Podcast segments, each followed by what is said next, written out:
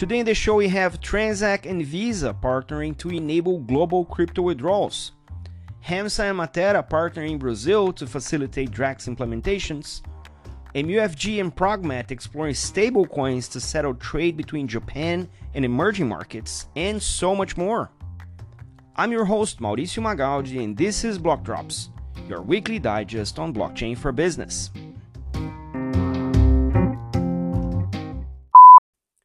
These news are not a form of endorsement, sponsorship, or encouragement for consumption and are meant for educational purposes only.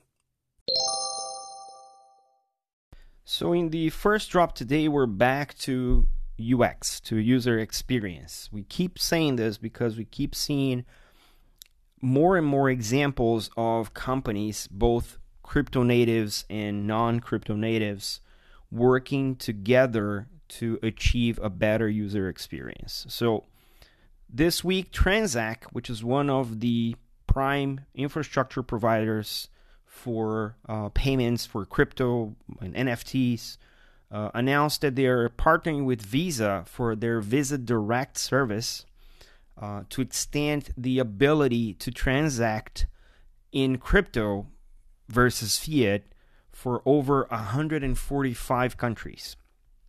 So this is significant, right? There's a big footprint for Visa. Transak specializes in a particular type of payment. So this seems to be something that we're waiting to see. So the, the according to the announcement, and here I'll quote uh, Nilsa Gonzalez Ore, who's the North America head of Visa Direct and Global Ecosystem Readiness, she says, and I quote, by enabling real time card withdrawals through Visa Direct, Transak is delivering a faster, simpler, and more connected experience for its users, making it easier to convert crypto balances into fiat, which can be spent at more than 130 million merchant locations where Visa is accepted. End quote. So here's here's the, the gist of it. If you are a crypto holder of any kind, by connecting your wallet to Transak, you can Transact, you can now uh, unload that balance through the Visa Direct service, meaning you're going to have a probably a Transak card that is connected to your Transak account, meaning you're going to have to identify yourself, and you're going to connect your wallet to Transak, and then whenever you want to use that card to pay for any services using the card, you can do that sourcing the balances from your connected crypto wallet.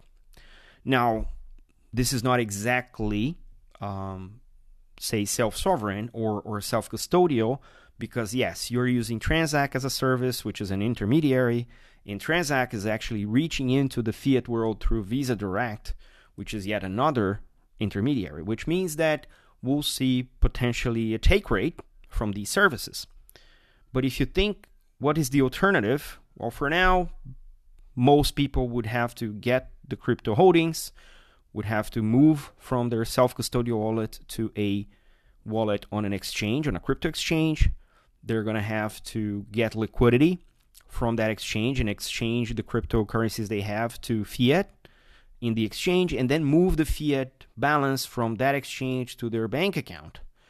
And there's also a lot of take rate involved and a lot of delay and a lot of time and now with uh, Transak, apparently in Visa Direct, you can just swipe the card and they'll handle the use of the balance, right? You're probably going to have to authorize the wallet on the Transak and all the types, and there's probably some controls in terms of amounts and types of um, establishments you can actually use that uh, on, but still is a better UX than having to go through manually through the process of actually selling the crypto to get the fiat to then move to the bank to then be able to use your Visa card probably. So pretty cool setting. Uh, I'm excited to see more. This is probably the best way to start uh, creating less friction in the use of UX. And if this attracts more people into Web3, because it's easier for them to actually use whatever they make out of NFT flipping or DeFi yield farming or the crazy airdrops we've seen we've seen in the the last couple of weeks, well, then there is more incentives for people to actually come into crypto and stay in crypto because then they can use their savings in the practical day to day world, which is what payments are for. So let's keep eyes on this and maybe try to find someone um, that can speak to uh, this from Transak or from Visa and see how much more we can uncover from this story. Drop number two is from my home country, Brazil. It's the announcement of a partnership between Matera and Hamsa. So if you if you don't know who these folks are, so Hamsa is a global leader in real world asset tokenization. Right now, they have over 3 billion US dollars in tokenized assets that they have managed to tokenize. And Matera is one of probably one of the most important technology providers in the financial services market in bankings uh, in banking in Brazil. They are a big player in Pix. Pix is the instant payment system in Brazil. Um, it's not blockchain based, it's centralized, but Matera has a big hand on taking the system live and integrating banks of all sizes to Pix. So the announcement they made is around Drex. Drex is the, third name I'm bringing to you, new name maybe bringing to you today. Drex is the Brazilian central bank pilot for the digital currency. So they they're CBDC, central bank digital currency.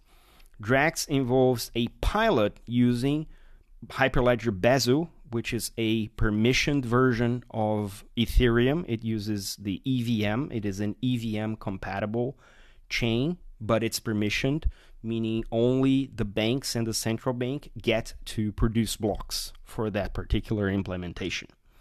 So they announce this partnership that will integrate Hamsa's platform called Drex Connect, which they are using in the CBDC pilot for Drex in Brazil, with Matera's Pix integration, which is again one of the most popular and the widespread uh, platform for Pix across banking in Brazil. So the partnership will offer the Brazilian financial institutions an easy way to test, integrate, and get prepared for Drex. Again, Drex is a pilot.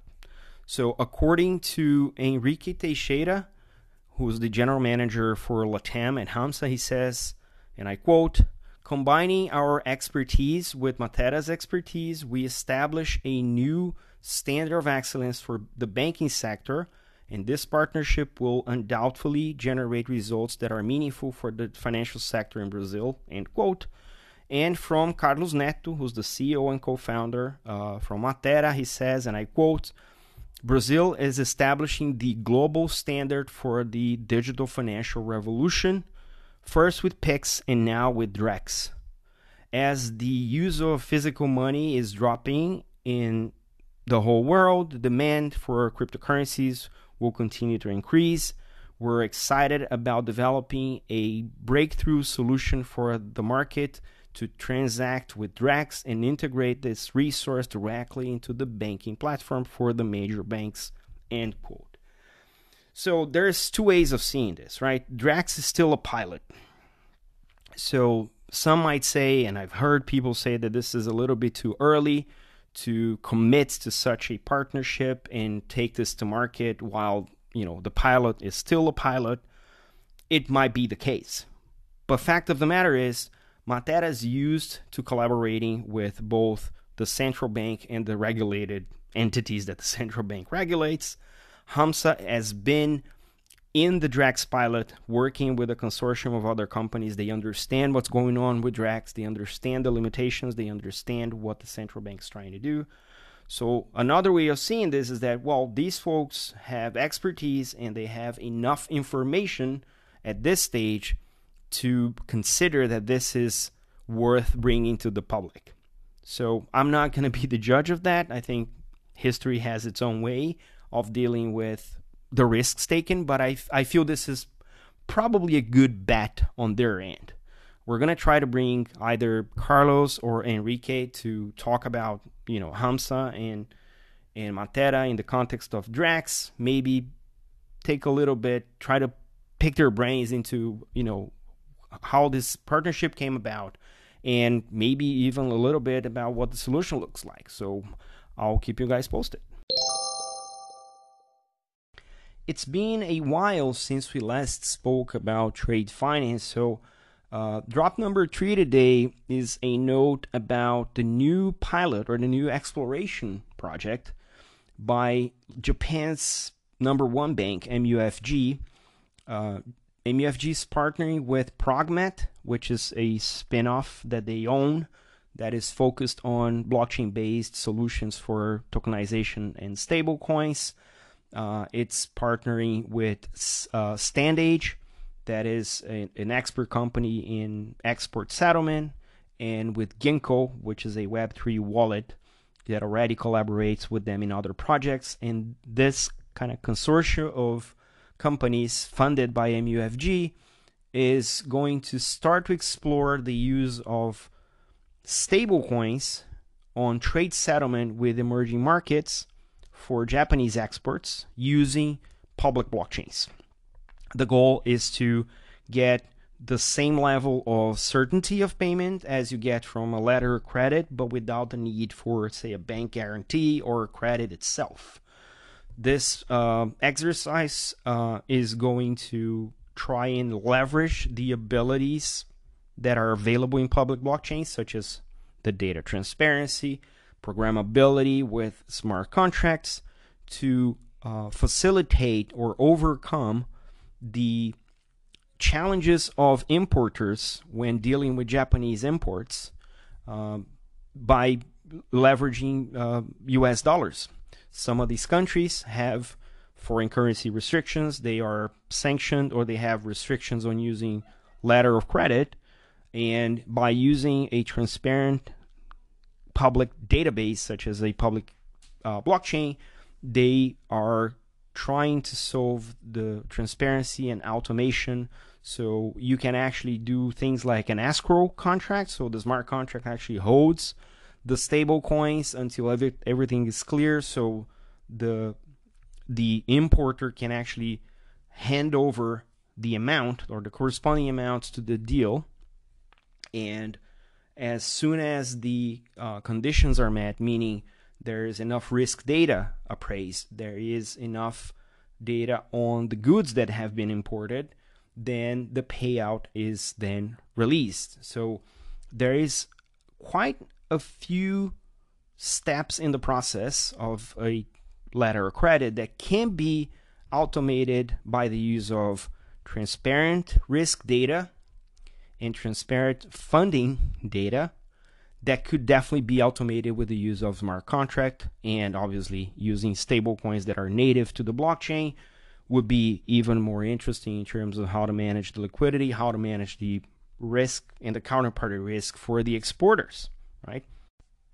By having a smart contract that is a autonomous piece of software running, both parties involved can see every data that's available for the smart contract to act on and you don't get the goods, I don't get the payment. And if you get the goods, for sure I'll get the payment because that's exactly what the data is going to reflect in the smart contract being used and the stable coin that is being uh, held by um, by the smart contract. In a nutshell, trade finance is probably the one industry that can gain the most by having widespread adoption of blockchain. Right now, there's still a lot of paper involved in trade finance. There isn't a lot of standards that are digital standards. There are a few standards, uh, but there is no winning standard across the world in terms of making trade finance digital yet. But there are legislations coming uh, coming out that are going to facilitate. One of them, we spoke about this already, mostly last year, is the Electronic Trade Documents Bill, now Act, in the UK, which allows the bearing documents, the documents that are um, in possession with the people involved in releasing the cargo, say on the terminal, can now be held digitally in a cryptographic manner, meaning blockchains. So the combination of this particular setup with stablecoins and smart contracts and the equivalent of the bill of lading registered digitally on the blockchain might be the chance that trade finance has to really unlock that access to a variety of markets in a level of efficiency yet unseen in the industry.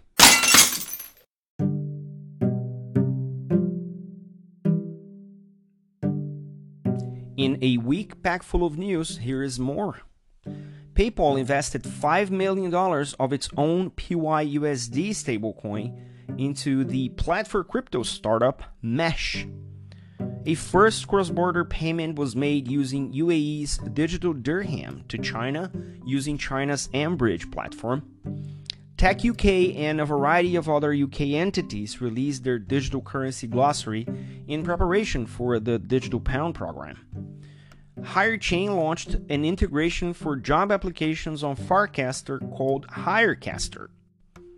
A number of US legislators are aiming to unblock crypto custody by banks by canceling the SEC rule SAB 121. Acctual launched a crypto invoice service for on chain invoicing and payment.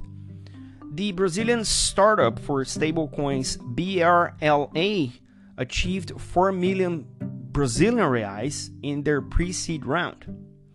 Moss, the carbon offset startup uh, from Brazil, will offset the emissions by Club Atlético Osasuna in Spain and Mercado Bitcoin, one of the largest, if not the largest, uh, crypto exchange in Latin America, announced a co branded card with MasterCard.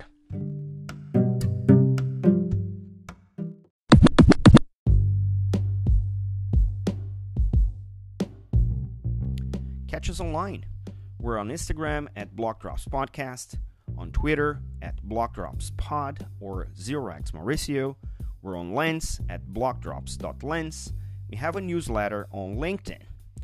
Write to us at blockdropspodcast at gmail.com and you can listen to the Block Drops podcast at Spotify, iColab, Faberbun Tech, and all of the other major streaming platforms.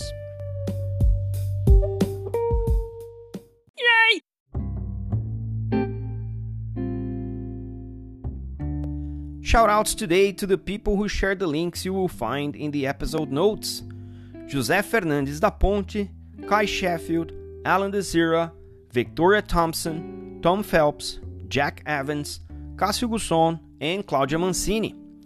Don't forget to leave your ratings on your favorite player. This is all for today. Stay rare, stay weird. LFG.